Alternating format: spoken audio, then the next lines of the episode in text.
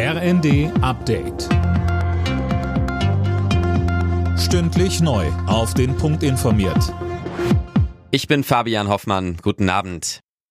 Die Nachfolge der zurückgetretenen Verteidigungsministerin Lamprecht soll schnell geklärt werden. Das hat Kanzler Scholz angekündigt. Für den Ministerposten sind bereits einige Namen im Spiel. Dazu sagte uns Unionsfraktionsvize Johann Wadefuhl. Wir alle haben eine Wehrbeauftragte gesehen, Eva Högel von der SPD, die durchaus die Sorgen und Nöte der Soldatinnen und Soldaten verstanden hat. Wir wissen, dass der SPD-Chef Lars Klingbeil eine Nähe zu verteidigungspolitischen Fragen hat, auch außenpolitisch erste Erfahrungen gesammelt hat. Also das wären die beiden Personen, die aus Sicht der Opposition das Amt vom ersten Tag an wahrnehmen könnten.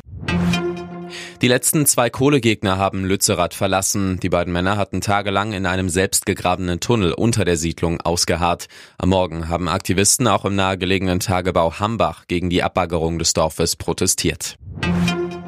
Gut eine Woche nach der Festnahme von zwei terrorverdächtigen Männern in Castrop-Rauxel haben Ermittler weitere Beweismittel gefunden. Laut ARD handelt es sich um Substanzen, die zur Herstellung von Giftstoffen gebraucht werden. Die beiden Iraner sollen einen Anschlag an Silvester geplant haben.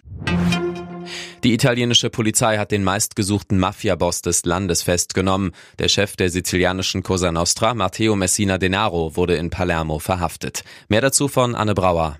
30 Jahre lang konnte sich Denaro vor den Behörden verstecken. In Abwesenheit war er wegen etlicher Morde zu lebenslanger Haft verurteilt worden. Jetzt haben Spezialkräfte den inzwischen 60-Jährigen in einer Privatklinik gefasst. Italiens Ministerpräsidentin Meloni sprach von einem großen Erfolg des Staates. In Palermo sind Menschen spontan auf die Straße gegangen und haben der Polizei der sizilianischen Hauptstadt zugejubelt. Milde Temperaturen und Schmuddelwetter, so sah vielerorts der Winter in letzter Zeit aus. In dieser Woche ändert sich das aber wohl, denn laut deutschem Wetterdienst wird's wieder kälter und es fällt in einigen Regionen auch Schnee. Alle Nachrichten auf rnd.de